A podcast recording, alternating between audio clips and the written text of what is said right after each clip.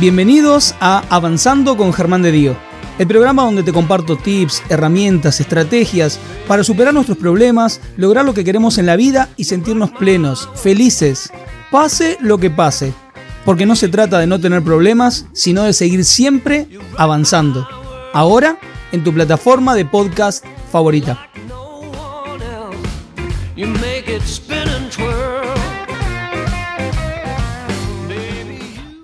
Tema de hoy.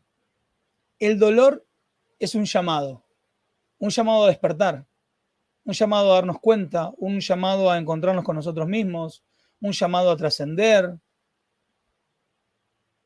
un llamado en un montón de niveles.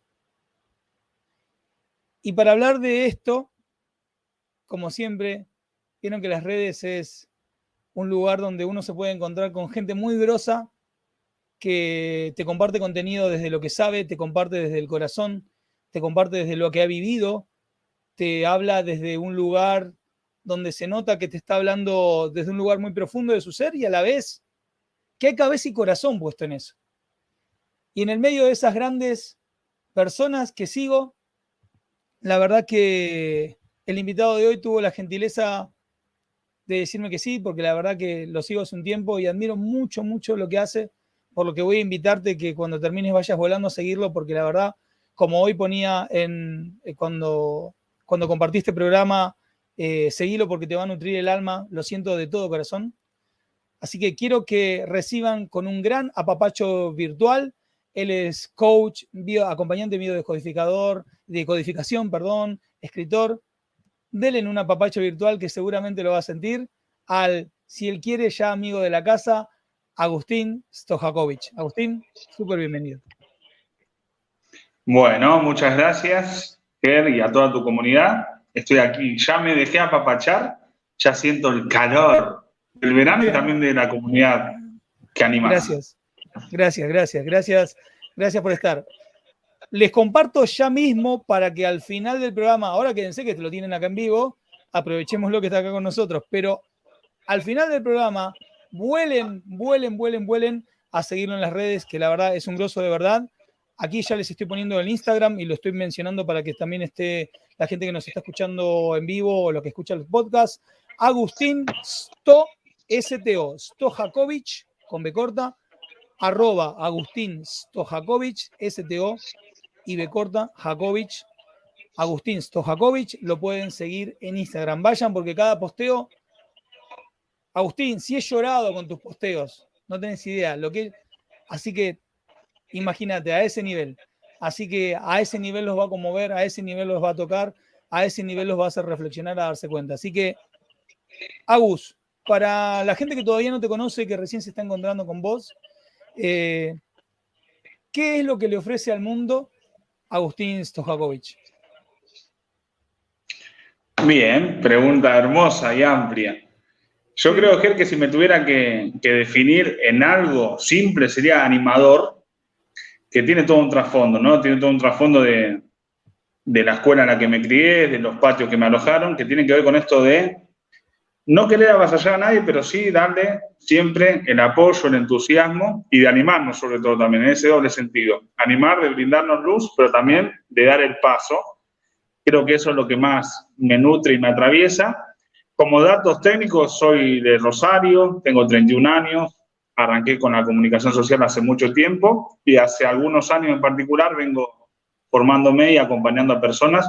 Sobre todo las cuestiones que más me gusta acompañar tienen que ver con el crisis de la mitad de la vida, noche oscura del alma, es decir, los 30, los 40, fui construyendo una identidad y de repente todo, boom, se cae es decir, por eso creo que la mayoría de mis posteos y de, lo que intento transmitir va en esa dirección, a la gente que tardó mucho tiempo en construir algo y de repente se da cuenta que su vida no tiene el sabor que tanto quería, que su pareja no es tan estable como lo sospechaba, que su trabajo ya no le llena, que su rutina se le ha convertido en una...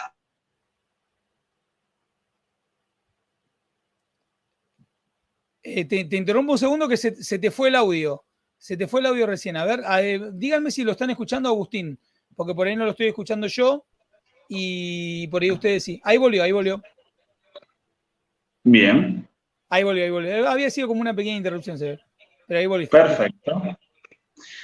Así que retomando lo que te decía, Ger, digo, mi, mi, foco está puesto en que sea una espiritualidad cotidiana, en el sentido de que muchas veces uno dice, no, lo espiritual tiene que ser ir al Himalaya, ir a la India, ir al Cerro Uritorco, estar vestido de blanco, ser vegetariano, no tener fallas, decir, no.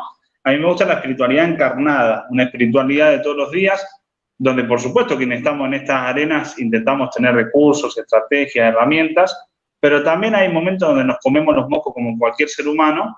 y lo que, más y, y, lo que más interpela y conecta con la gente es el decir, che, es uno más, es una más. Es decir, la cercanía, la vulnerabilidad, la fragilidad, eso no nos pone en un pedestal, sino nos pone mano a mano con la gente y eso como genera cercanía y confianza, ¿no? Sí, totalmente. Sí, este, es, sentirlo y atravesarlo. Bueno, a mí por ahí también me pasa esto que vos compartís, ¿no? De, a, ver, eh, me pasa con el último curso, con el último que estoy ofreciendo, que es soltar. Eh, sea, es lo mismo que yo uso conmigo. Y le digo a la gente, esto mismo, este mismo ejercicio que por ahí estoy compartiendo con vos es el mismo que yo utilizo conmigo cuando a mí me pasa que me como los mocos, como vos estás diciendo. Y, eso la, gente lo percibe. La gente lo, está percibiendo. Hablando de la gente, voy a aprovechar a saludar ahí a la gente que se, sumó hace un ratito. Ahí estaban los chicos de, de Mariel y Ricardo, los enneagramadores favoritos acá de, de, Misión en Común conectaditos. Marisa Lancelotti conectada. Acá Mm, mi facilitadora de barras access favorita, Paula Simoes, ahí saludando, Celita Zárate. Bueno, gracias a todos, como hoy les decía, por estar. Y ya nos metemos en el tema. Hoy hablabas recién cuando, cuando te presentaste de, esta crisis de, de, mediana edad o de esto de la, de la, noche oscura del alma. Me encanta ese término. La primera vez que, que lo escuché fue de, los libros de Greg Braden eh, y me, partió esto de la noche oscura del alma. Y el tema que nos trae un poco fue a través de un posteo y por eso te dije hablar del dolor. Y vos me dijiste, el dolor es un llamado a despertar. Eh, ¿Por qué es un llamado a despertar el, el dolor? Bien, bien, bien. Yo creo que varias cositas, ¿no? Vos sabés que yo me voy a ir por las ramas, pero estamos acá distendidos y con tiempo. Digo, me parece que el dolor, como dicen desde la psicología, es como el último recurso que tiene nuestra humanidad para decir, ¿es esto o me muero? Es decir, es como, bueno, es necesario que duela, es necesario que eso nos haga un poquito de ruido. Lo cual no equivale a decir que tenemos que vivir en un valle de lágrimas ni que todo es sufrimiento, no, no, no. Pero si hay situaciones, por ejemplo, Perdón, estoy tomando. Sí, sí, toma tranquilo. Hay un poquito de agua. Bien. Entonces, donde es necesario que el dolor esté porque nos está indicando algo, tiene su función allí, y vivimos una sociedad que quiere ser indolora, es decir, que quiere que todas las experiencias nos pasen por al lado, es decir, che, no me involucro tanto en el amor porque sé que puede doler, entonces tengo un montón de vínculos light, vínculos que nunca llegan a nada, los famosos casi algo, la gente no disponible, entonces, como que todo el mundo quiere entrar de costadito y no quiere entrar. Entonces hay un temor al dolor y nadie quiere exponerse a esa vulnerabilidad. Entonces me parece que el dolor es parte de la condición humana. El tema es qué hacemos frente a ese dolor. Freud, el padre del psicoanálisis, decía una frase muy bonita que tiene que ver con esto, con decir, si el dolor fuera garantía de aprendizaje, todo el mundo sería sabio. Y todo el mundo no es sabio. Es decir, hay gente que vuelve a tropezar una y otra vez con las mismas piedras. Entonces, siendo que el dolor va a aparecer en algún momento de nuestra vida y que es normal reconocerlo y aceptarlo, me interesa mucho qué hacemos a partir de eso.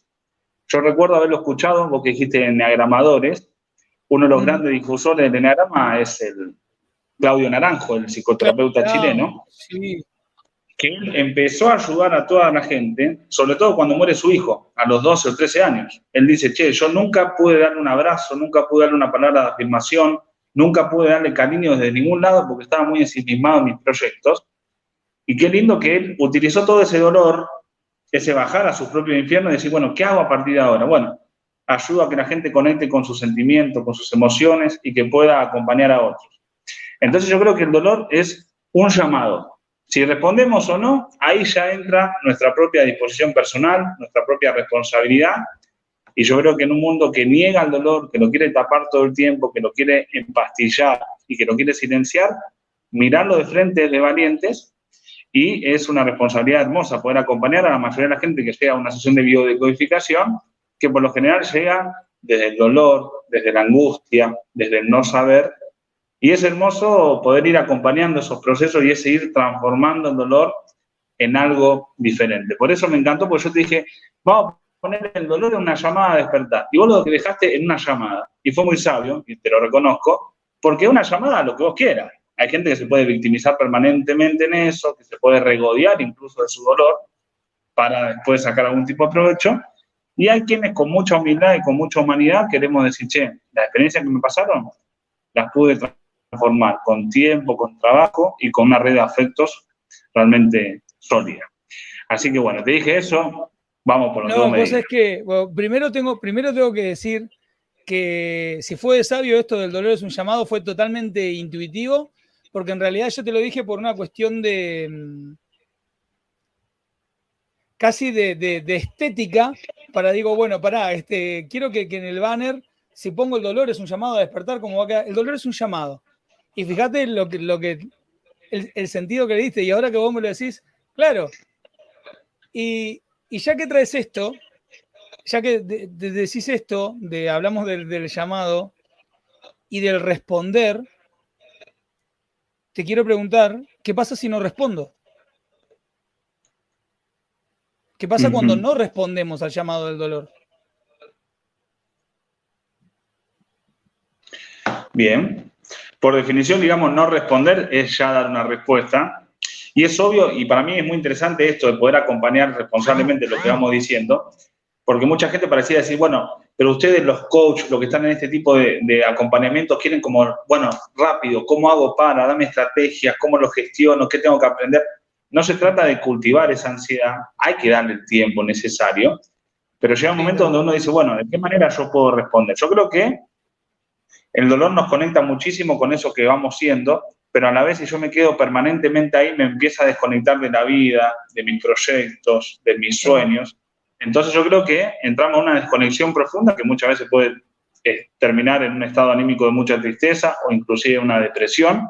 Yo creo que lo interesante es reconocerlo, validarlo, es decir, ¿qué me está pasando? Me está pasando esto, lo valido, es decir, no está ni bien ni mal, es lo que tiene que ser y está bien, y después lo asisto. ¿Cómo lo asisto? Yendo a un espacio de terapia, dejándome acompañar, para quienes tenemos una vida de fe también, no descuidar ese aspecto de la espiritualidad que nos asiste, que nos ayuda. De hecho, Ger, si yo te tuviera que decir qué fue lo que a mí me hizo transitar, esto lo, presento ahora. Yo tengo 31 años, mi madre murió cuando yo tenía 19 años, entonces, tras una larga enfermedad.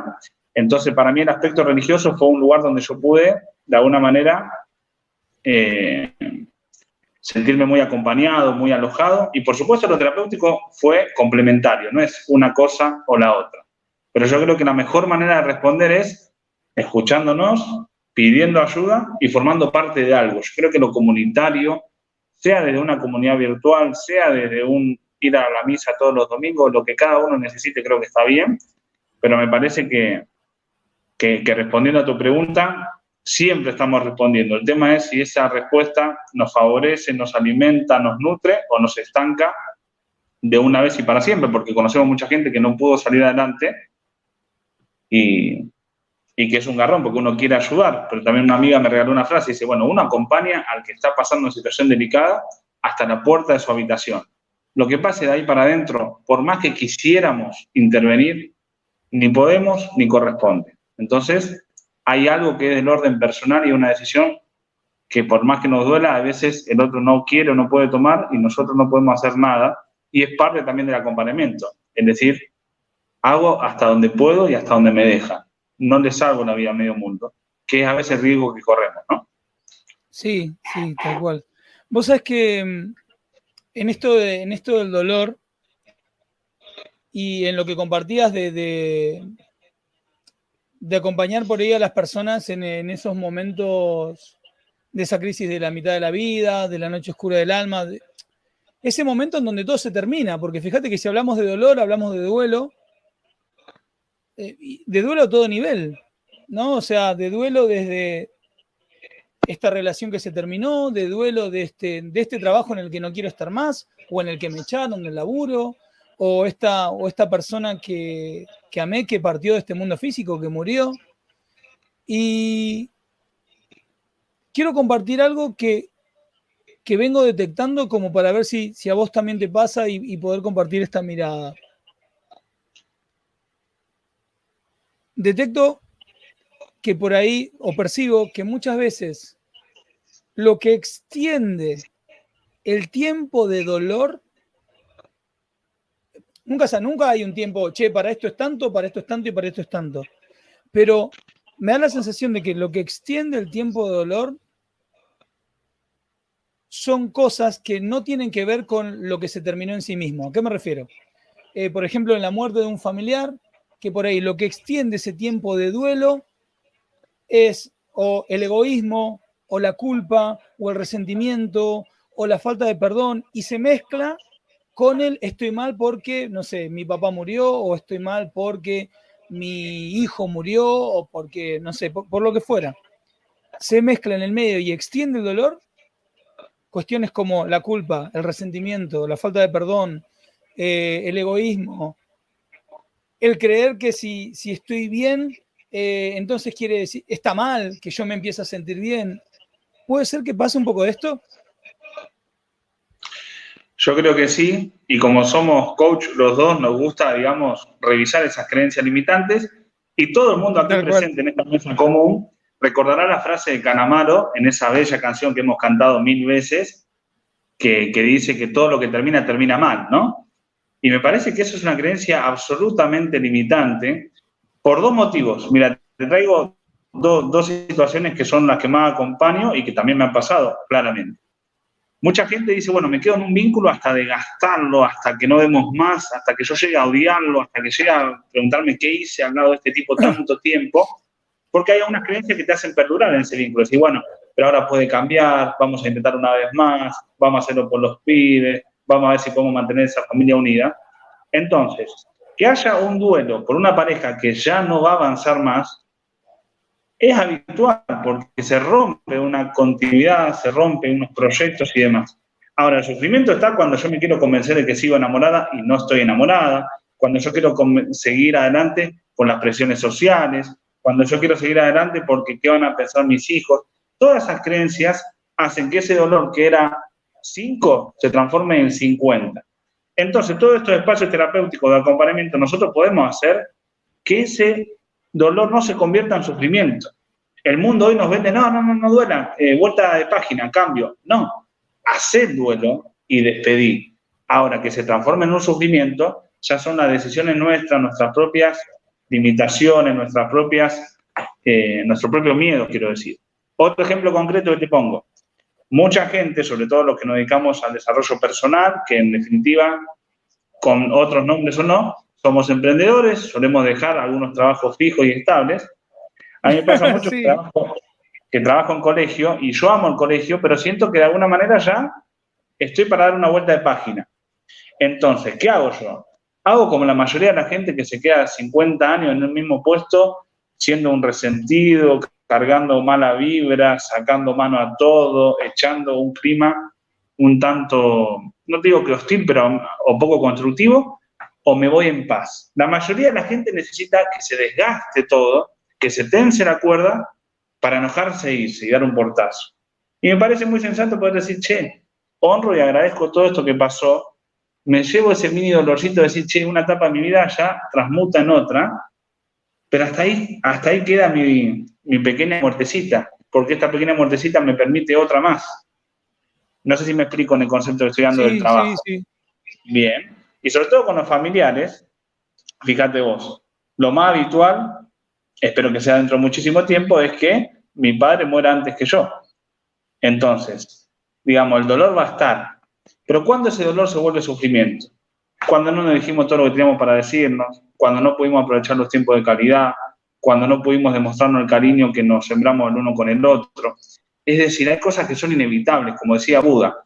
El dolor es inevitable, va a suceder. Si yo me implico emocionalmente con alguien, no es de tóxico o de raro que me duele, no. hay veces que duele. Si vos querés tanto a alguien y ese alguien se va, algo va a doler. No tiene por qué ser un sufrimiento, pero algo va a doler. Entonces creo que lo interesante de esto es, como decíamos, si hay muchas cosas que me importan, el dolor puede aparecer en algún momento, porque no todo sale como yo quiero y está bien que así sea. Ahora, que se vuelva todo un sufrimiento, yo tengo un montón de herramientas para que eso baje, para que eso no sea un riesgo y para que evidentemente yo respete el curso de la vida sin querer interferir demasiado, pero sin tampoco dejarme pisotear, que es algo que a mucha gente le encanta, ¿no? Mucha gente dice, no, eh, las grandes obras vienen desde el dolor, las grandes canciones vienen desde el dolor, los grandes escritores son muy sufridos. Yo digo, ojo, ojo, porque hay como una romantización, como para pareciera, viste que esto se revitalizó con el Mundial. Es decir, no, ser argentino es igual a sufrir. Digo, ahí es donde entra esa neurosis colectiva de decir, che, si no hay sufrimiento, nos buscamos motivos para sufrir para después tener algo que nos alivie. ¿Cómo es? O sea, porque claramente hay algo de eso que se juega. Entonces hay mucha gente que vive en esa clave. Necesita inventarse un montón de problemas sufrir y después ir emparchando su vida con, con soluciones parciales para después que venga otra vez una crisis, que venga otra vez algo a tambalear y estar siempre mirando lo que falta, lo que pudo haber sido, lo que no fue. Bueno, me fui por las ramas, pero vinimos ahí no, no, pero, pero, no, no, pero está bien, te sigo y no, quedá tranquilo que no, no te fuiste por las ramas. Justo con esto que, que, que, estás diciendo me surgen dos preguntas y ahí voy a, voy a ir compartiendo algunas preguntas del público. Chicos, locas conscientes, locos conscientes, los que estén conectados, ahí ya veo varios comentarios. Siéntanse en la libertad de preguntar, de compartir lo que quieran preguntar y compartir. Acá a Agus, que estamos para eso, ¿sí? dos preguntas, dos preguntas que, que quiero mm, hacer en base a lo que dijiste recién. La primera es, ¿cuánto influye en el alargar el dolor o en el potenciar el dolor o convertirlo en sufrimiento, mejor dicho, convertirlo en sufrimiento, los conceptos de hubiera y hubiese. Esto de si hubiera hecho tal cosa, si no hubiera hecho tal otra, si hubiese sido de tal manera, si no hubiese sido de tal manera, ¿cómo, cómo influyen en el, en el potencial del sufrimiento estas ideas? Bueno, está muy atinada la pregunta, creo que muchísimo, muchísimo porque todo el trabajo que hacemos en biodecodificación o yo trabajo con constelaciones familiares individualmente, es un rendirnos, es un rendirnos a lo que es, ¿sí? Por supuesto que uno desde una versión más egoica tiene derecho a decir, pero me hubiera gustado que mi viejo sea de esta manera, me hubiera gustado que mi formación en la escuela sea de tal otra, que la catequesis en la parroquia, me hubiera gustado, hubiera estado bueno, hubiera sido, qué hubiera pasado. Eso en mi historia, como ciencias sociales, se llama ucronía. ¿Qué hubiera pasado si Perón, en vez de volver en 73, hubiera vuelto en el 68? Es decir, no lo sé. Para hacer una literatura está buenísimo, pero para la vida real y concreta no nos sirve y nos enroscamos demasiado y tenemos un montón de mapas en la cabeza y escenarios hipotéticos. Entonces, todo este trabajo que implica un rendirse, que por supuesto hay que explicarlo siempre, pero entonces rendirse quiere decir resignarme y quedarme ver, no, rendirse a lo que hubiera sido, esto aparece, ¿sabes cuánto, Ger? Mucho en las parejas, ¿no? ¿Qué hubiera pasado si yo hubiera sido más cariñoso? ¿Qué hubiera pasado si yo hubiera puesto más palabras? Por lo general, no hubiera pasado nada, pero nos hacemos esa ilusión en la cabeza como para alargar ese dolor y para decir, bueno, capaz que si yo cambio puede cambiar algo, y por lo general no sucede así. Entonces yo creo que todo el trabajo terapéutico de la índole que sea es un rendirse a lo que es no a lo que hubiera sido, no a lo ideal, no a lo que se esperaba. Toda esa diferencia entre la expectativa y la realidad nos hace sufrir un montón. Por eso el trabajo del Buda o del Zen o incluso del misticismo cristiano es rendirme a lo que es. No querer ajustar toda mi vida, todos los sucesos a mis propias imágenes. Hay veces que podemos, hay veces que no. Entonces, ¿qué voy a estar pataleando y sufriendo todo el tiempo? No. Me rindo y fluyo con lo que es y en ese rendirme y fluir quizás puedo intervenir en algo, no en todo, pero en algo. No sé si me explico. Sí, sí, se entiende perfecto. Eh, quiero hacerte esa segunda pregunta que me había venido con lo que dijiste. Hoy hablabas de, cuando una relación se termina o, la persona se va de este mundo, su partida física, eh, y hablabas de las palabras que no pudimos decir, ¿no? de decirnos ¿Qué hacemos cuando nos encontramos que eso pasó? ¿Sí? Y yo de repente caigo en la cuenta de que no le dije que lo amaba. Bueno, está conectado con esto de viviera y viviese, ¿no? No le dije que lo amaba, no, no, no, em, no sé, no disfrutamos tantas cosas porque yo estaba en otra parte del mundo o metido en mi laburo, no sé lo que fuera. ¿Qué hacemos cuando, cuando estamos en ese punto y nos rompe el darnos cuenta de que la puta madre hubiera... ¿Qué hacemos cuando nos pasa eso? ¿O qué podemos hacer cuando eso nos pasa? Bien, yo creo que, que, es interesante, muchas veces me escribe gente, por supuesto, atravesando una situación de mucha angustia y vos le decís, bueno, pero hay algunas cartas, hay algunas herramientas terapéuticas, quizás no tan intelectuales, pero sí desde el lado de la energía, de lo chamánico, de lo mágico, es decir, de lo que no tiene tanta estructura izquierda del cerebro, ¿no? Más de la derecha, de, bueno, vamos viendo. Porque mucha gente dice, bueno, pero ¿para qué le voy a escribir una carta a mi exnovio si no la va a leer? ¿O para qué le voy a escribir una carta a mi papá que se murió si ya no la puede leer? Primero, desde la cuestión energética, digamos, yo soy cristiano católico y soy, creo en las constelaciones, o sea, una ensaladita de cosas. Esas personas siguen estando, siguen estando. Y, me permito contarte algo que para mí es muy revelador y que marcó un antes y un después.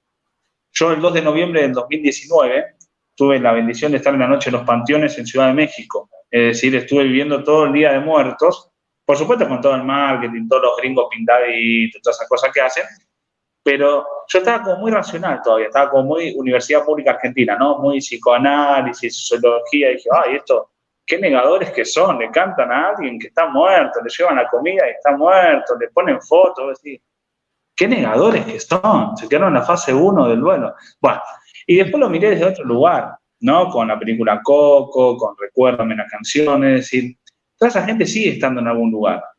Eso como dato central, digamos, desde el que cree en el cristianismo, que es básicamente eso, el pasaje de una vida a otra, pero siguen estando, hasta la cuestión energética.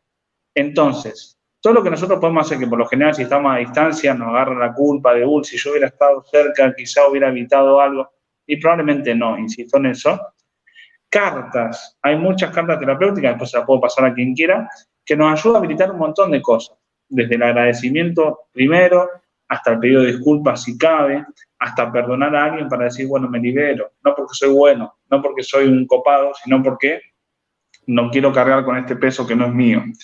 Entonces son cosas que vos decís, claro, y capaz que el interlocutor no está ahí. Y entonces mucha gente dice, pero ¿qué sentido tiene? Bueno, te puedo asegurar que tiene muchísimo sentido porque es algo catártico, de expiación y de empezar a vaciarme de tanta cosa que me sobrecarga, que me pesa y que me hunde.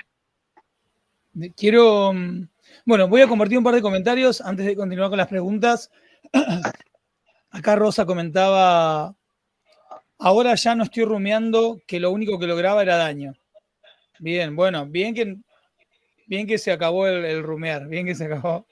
Acá Irma saludaba, este, de ahí Verazategui presente. Acá Oscar comenta, a mí me pasó que cuando falleció mi viejo, me sentí mejor por él, porque creo que el duelo lo hice cuando me dijeron eh, que más de dos semanas no vivía y vivió ocho meses. Y bien después se fue. Bueno, Viene ahí. Eh, Paula nos comenta, eh, dice, no sirve para nada, solo para quedarnos en el mismo lugar, ¿no? A ver, a Pau, ¿a qué te referías ahí con, eso? Ahí comentanos, agreganos algo de info. Acá Mariel, a ver si la... Dice, ¿se puede hacer un duelo a la par de una pareja y cuando se termina el duelo abres, sales y cierras la puerta. No sé si estoy entendiendo bien. ¿Vos qué, qué interpretás, este, Agus, de eso? Por las dudas, igual, si querés, Mariel, aportarnos algo de info, como para terminar de entenderlo y poder darte un feedback más certero. Sí, sí, sí, sí. Dejemos que, explique, porque uno puede hacer ocho interpretaciones y sí, sí, tal, cual, tal cual, tal cual, tal cual. Eh, Ah, eh, Paula se refería al hubiera, con esto de no sirve para nada, solo para quedarnos en el, solo para quedarnos en el mismo lugar.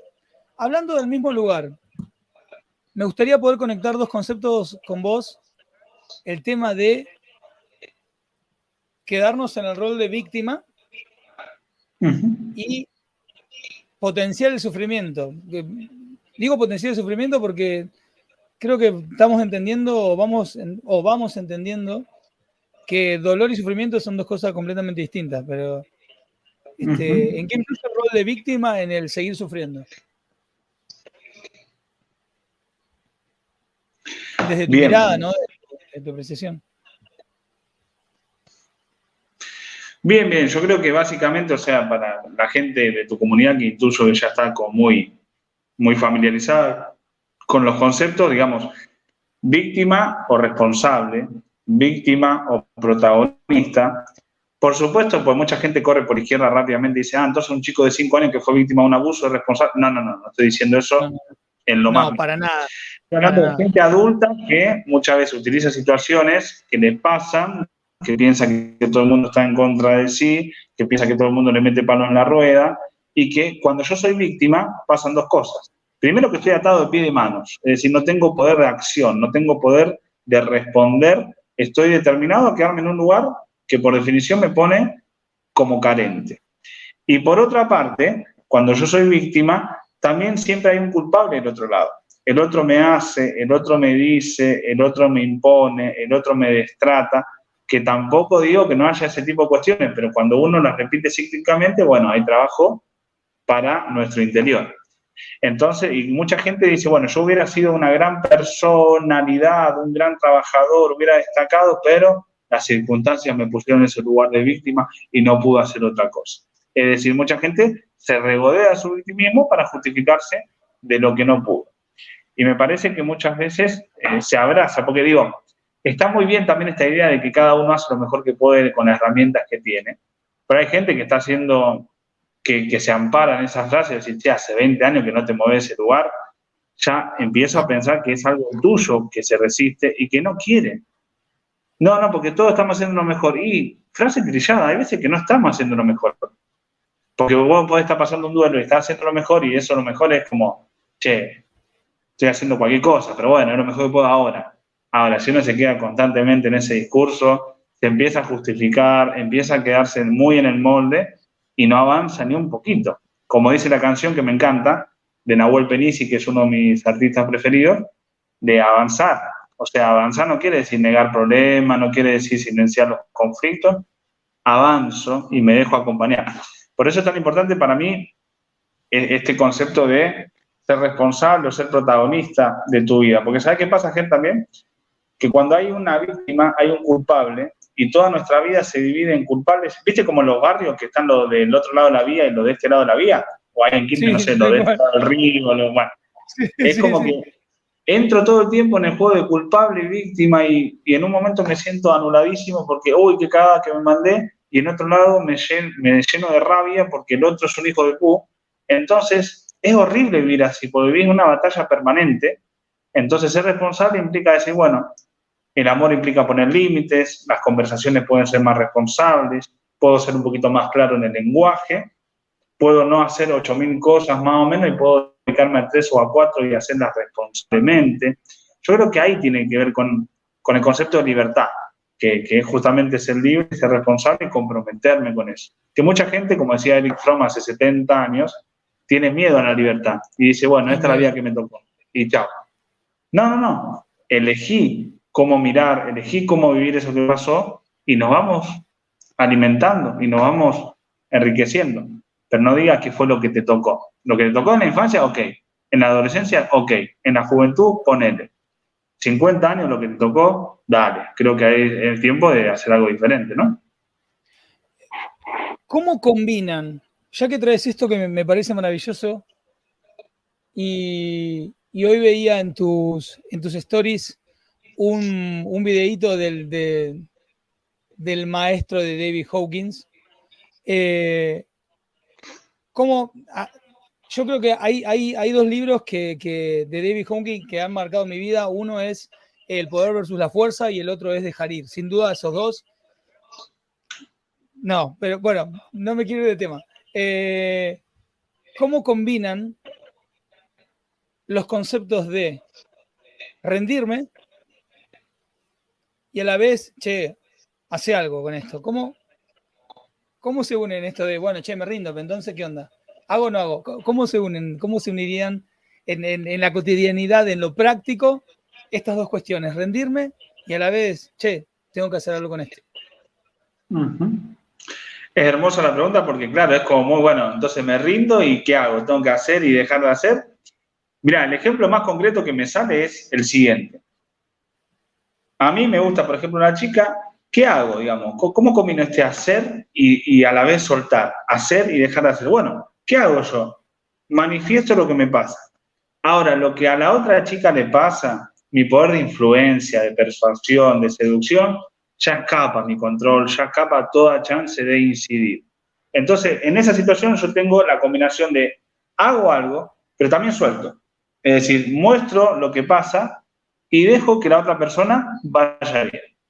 Entonces, yo creo que esto es importantísimo lo que decís, son dos libros preciosos. El poder y la fuerza todavía no lo, no lo entendí del todo, lo voy rumiando, pero de Jalil es bellísimo y lo tengo acá, lo he comprado dos veces, es genial pero creo que es, que es interesante esto del rendirnos, sobre todo porque, de verdad, quienes somos coach muchas veces usamos ese esquemita, digo, lo que está bajo mi control y lo que no está bajo mi control, que es muy estoico eso. es decir, bueno, ¿dónde puedo incidir? En algunos aspectos puedo incidir, en otros por lo general no. El asunto es que la gente nos enojamos tanto que queremos incidir donde no corresponde que incidamos, en lo que siente el otro, en lo que el otro debería decir, en cómo me debería mirar, en cómo me debería mostrar cariño, en cómo me debería cocinar. Estamos todo el tiempo tan mirando hacia afuera que nos queda poco tiempo para vernos a nosotros. Entonces, yo creo que no somos omnipotentes, que todo lo podemos, ni tampoco somos impotentes, que nada podemos. Hay aspectos donde sí podemos incidir y aspectos donde no. ¿Dónde va a estar todo nuestro corazón? Donde podemos incidir, porque creo que ahí está la clave. Otro ejemplo que me surge ahora. Sistema educativo. Tenemos mil críticas en el sistema educativo. Yo me puedo quedar describiendo todo eso que está desconectado de la vida, que no le sirve para nada, que los chicos no aprenden nada, que se nivela para abajo, que es un depósito, bueno, todo lo que el sentido común dice. O puedo enfocarme en lo que yo puedo aportar. Las universidades públicas, a las que amo y estoy orgulloso de formar parte, pero que se quedan muy en la descripción, están abarrotadas de ese tipo de discursos que describen la realidad, pero que vos decís, bueno, ¿cómo incidimos en esta realidad? ¿De qué manera podemos hacerlo? Entonces me parece que podemos combinar el hacer y el soltar. Yo creo que me acuerdo de un cuento de Mamerto Menapache, un, monje benedictino católico que vive en Los Toldos, provincia de Buenos Aires, que eh, de... Mamerto Menapache, eh, Morir en la pavada, leí de él, en la secundaria. Me pareció maravillosa es genial, es sobre la gente que no se anima a tomar decisiones. Pero él hablaba del pan, dice, nosotros ya en el campo, cerca de Avellaneda, cerca de Avellaneda Santa Fe, cerca de Reconquista, límite con Chaco, Malabrigo, dice, nosotros nos levantamos a las 4 a hacer el pan.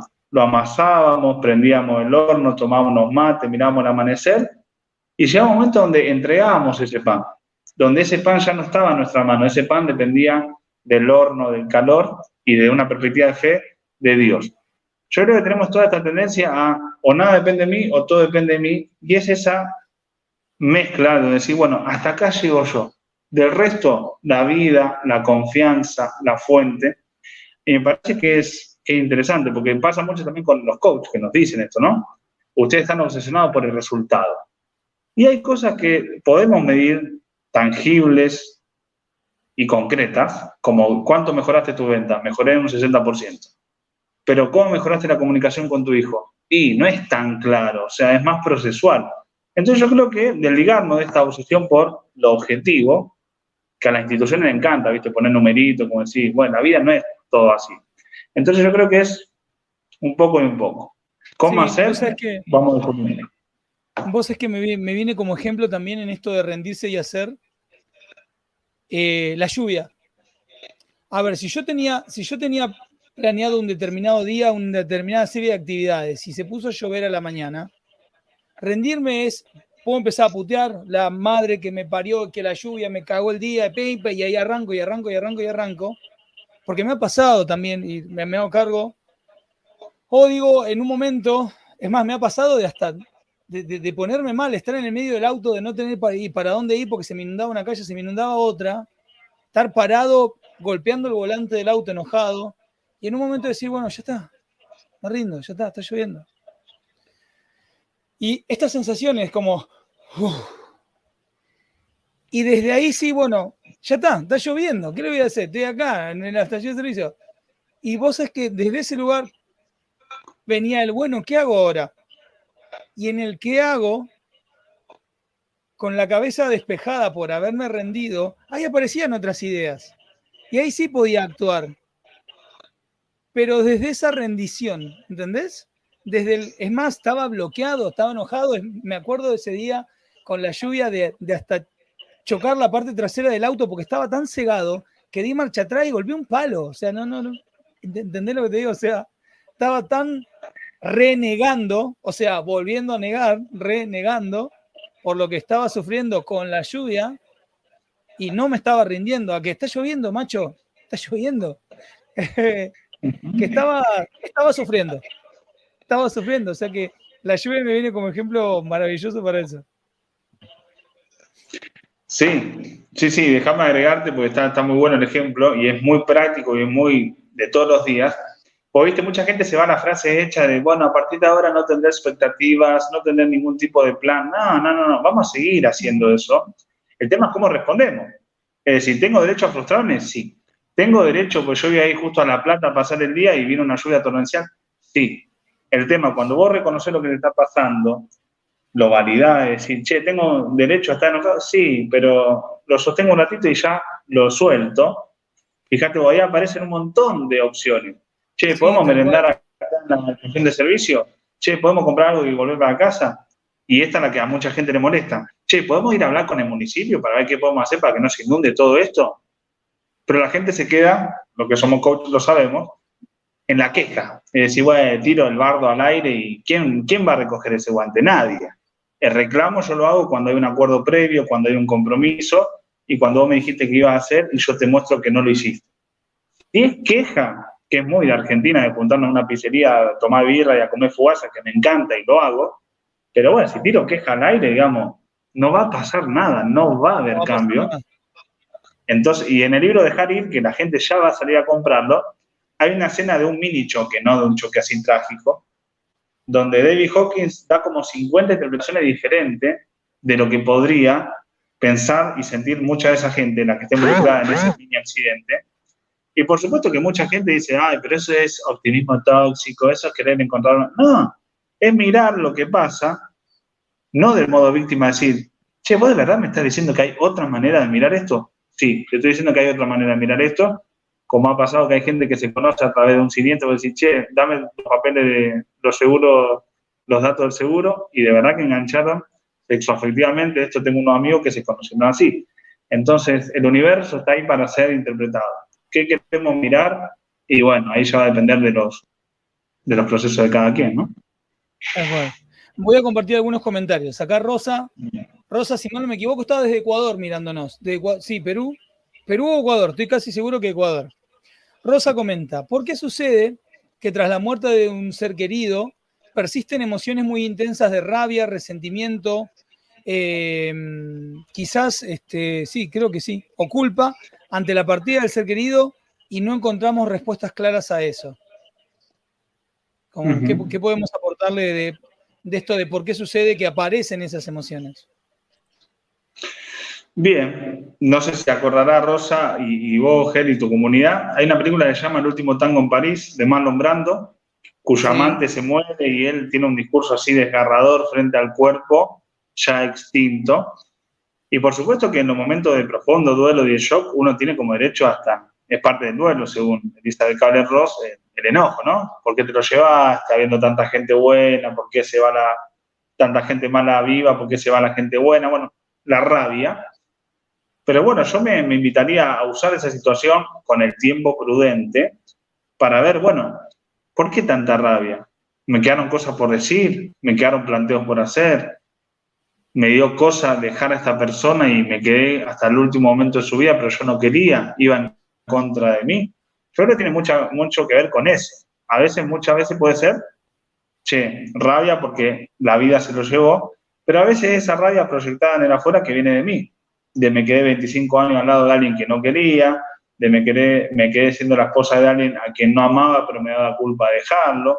No estoy haciendo eh, apología del abandono de persona, pero sí de resolverlo de otra manera. Porque evidentemente, esto no, no es científico lo que voy a decir, pero creo que tiene mucho que ver con la vida. Hay mucha gente que por cuidar a alguien que está depresivo o lo que sea, absorbe todo ese malestar, absorbe todo ese dolor, todo ese enojo y se termina por una cuestión casi de lealtad uniendo a esa depresión. Entonces, ¿es importante cuidar a los que están en fragilidad? Claro que sí, pero sin dejar de vivir mi vida. Mucha gente muere a su vida para acompañar a alguien que se está apagando y después le echa la culpa y el bardo de que se apagó Tal cual. Acá Silvi pregunta, ¿no se avanza por falta de deseo? Entiendo que se refiere al deseo de avanzar, ¿no? Bien, acá hay como muchas entradas posibles. Digamos, si hay alguien que está pasando un estado de depresión, de verdad que por más que nosotros le demos mil herramientas, no va a poder y es necesaria una ayuda médica. Eso por un lado. Por otra parte, me parece que, que el avanzar implica deseo, ¿no? Implica el proyecto de algo más, el proyecto de crecer en algún aspecto, el proyecto de seguir justamente haciendo camino. Yo creo que eso, si bien eh, viene con nosotros, pero también se puede estimular, se puede desarrollar. Yo creo que eso no es una condición que ya está dada, es algo que también uno puede ir. De hecho, todos los talleres que vos das, los cursos o las sesiones que vos das o que yo doy, tienen como finalidad eso, ¿no? Promover el deseo, promover los proyectos para que la persona se pueda reencantar. Entonces yo, como todo en esta vida, yo que creo en Jesús de Nazaret, los jesuitas hablan mucho de la vida como don y como tarea. Es decir, esto es un regalo, sí, pero vos también tenés la tarea de hacer algo con ese regalo.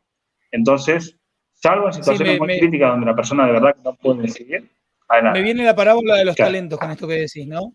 Me viene, al toque me viene la parábola de los talentos. O sea, loco, pará, si no hiciste nada con lo que te di, bueno, yo un castigo por la cabeza, pero porque por miedo no hiciste nada con lo que, con esto que tenías.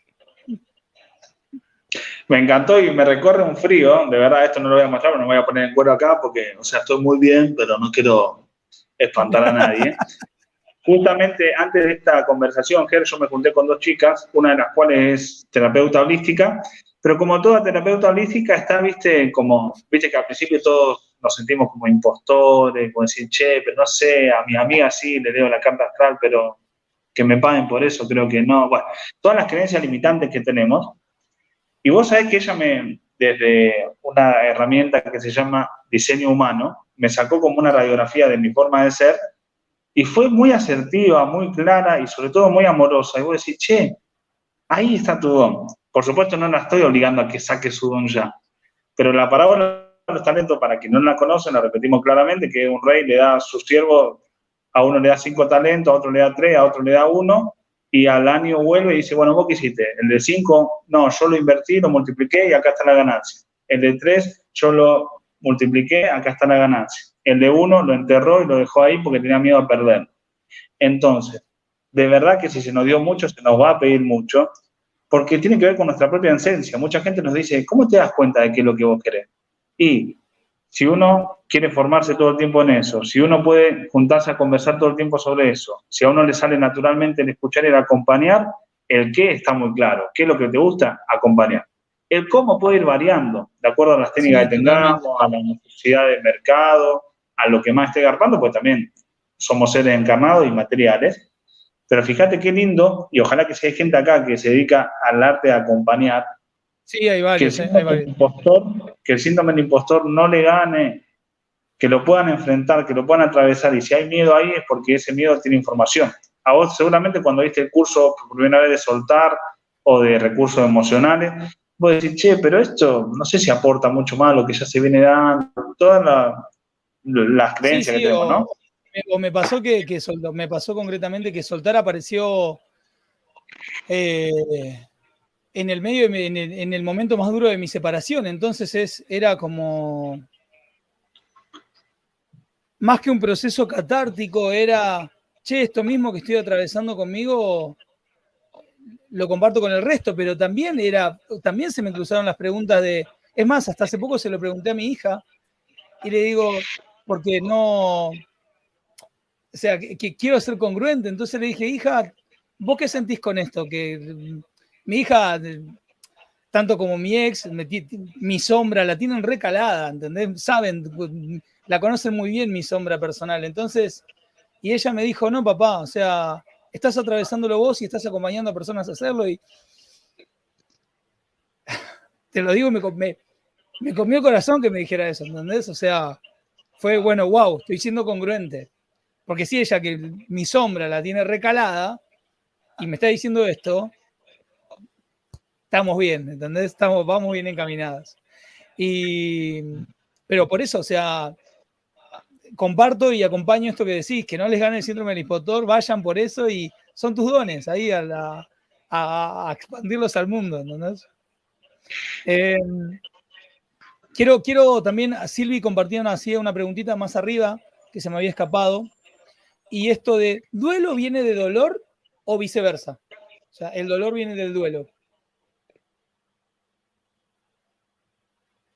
Mm, ahí ayúdame vos.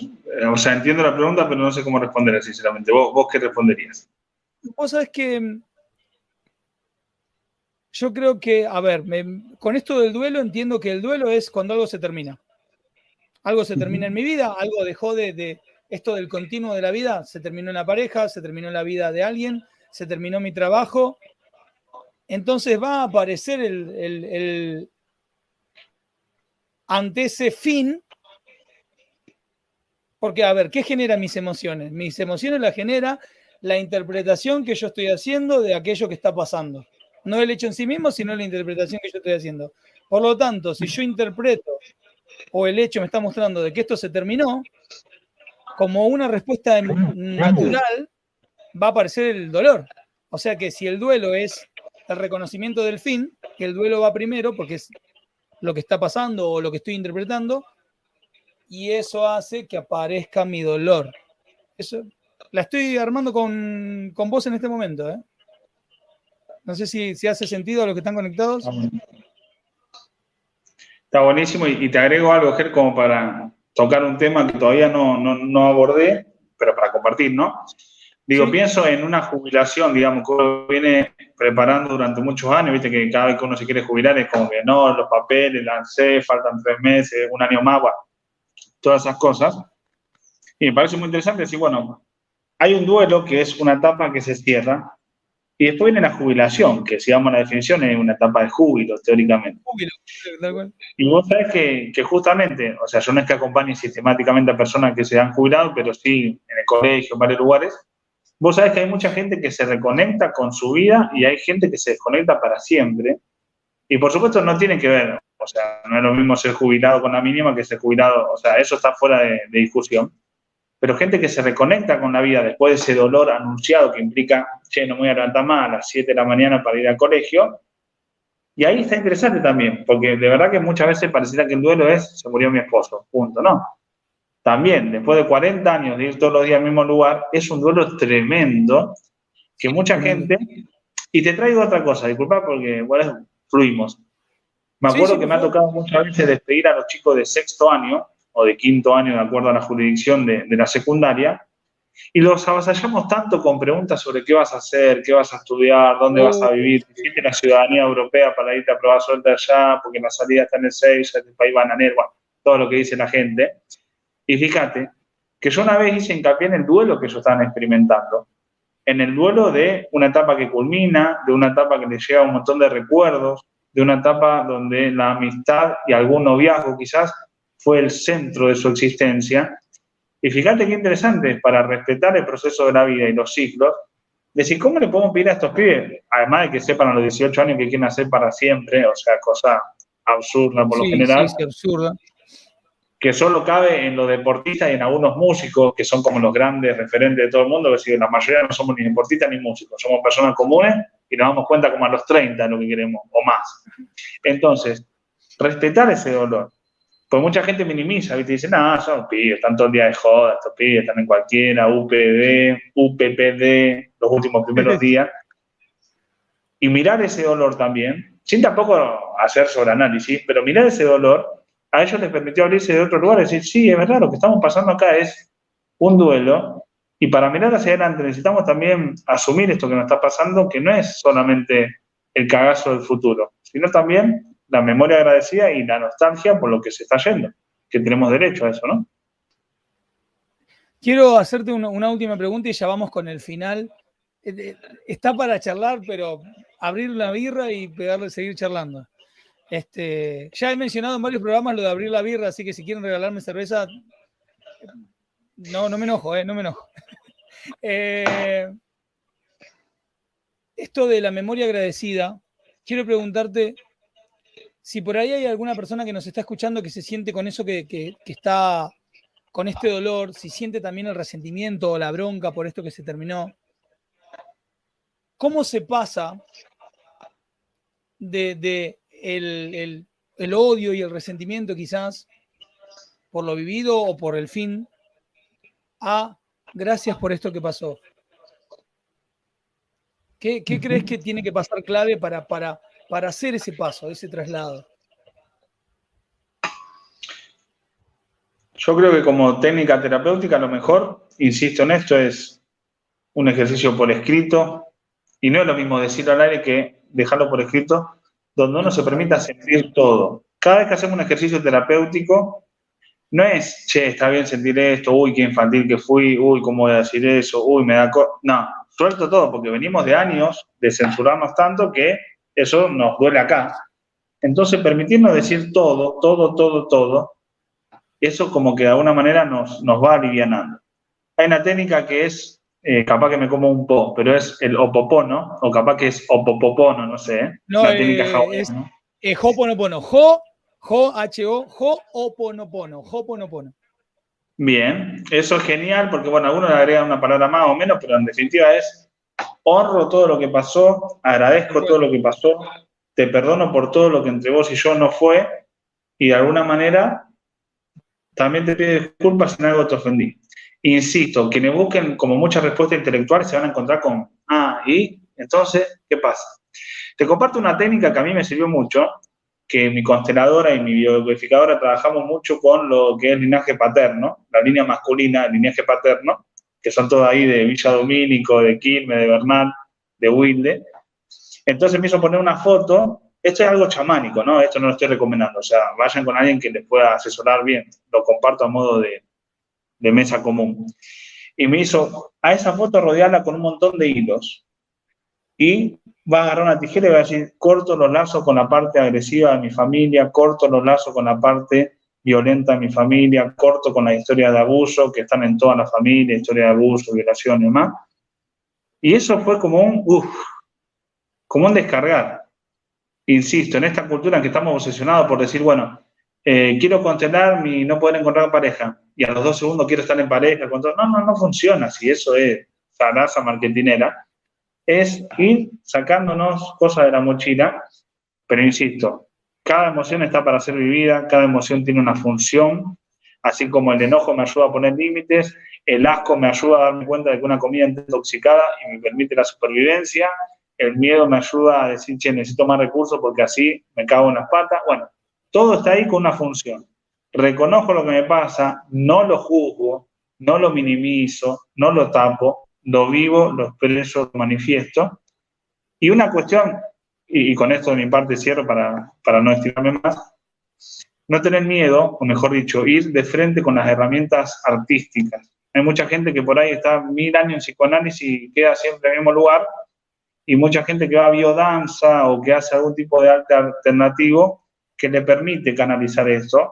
Para quienes conocen el maestro Alejandro Jodorowsky, el chileno, tiene mucho de esto. Es decir, si vamos a lo racional nos vamos a volver locos. Es una parte del cuento, no es todo. Quizás a través de actos psicomágicos donde no son tan racionales y no por eso son chantadas o manipulaciones, podemos liberarnos un montón más que si hacemos un proceso como muy lineal, muy, muy intelectual hoy. Me pasa que por, por mi formación y por mi y por mi inclinación casi natural, podría decirte, porque detecto muchas cosas en mi, en mi infancia y mi adolescencia muy conectadas con esto.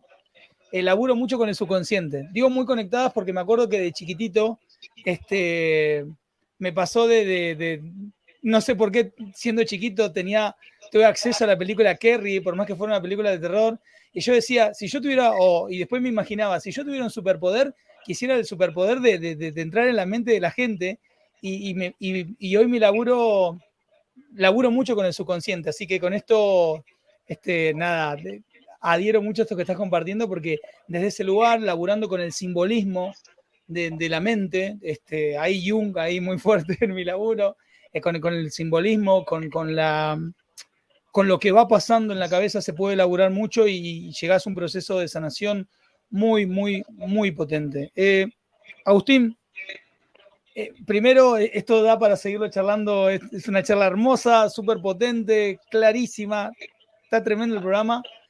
Este, lo estoy terminando porque, bueno, hay que terminarla, pero quiero ponerme un poquito en la piel de alguien que quizás nos está escuchando y como pidiéndote unas últimas palabras, ¿qué le dirías si tuvieras que decirle una sola cosa a esta persona que, que se está terminando algo en su vida por laburo, porque se murió, porque se le puso fin a una relación, porque llegó a los 40 y se dio cuenta de que resulta que en el lugar en el que estoy no quiero estar más. Y esto me está vendiendo un huevo. Si tuvieras que decir una sola cosa, ¿qué le dirías a esa persona?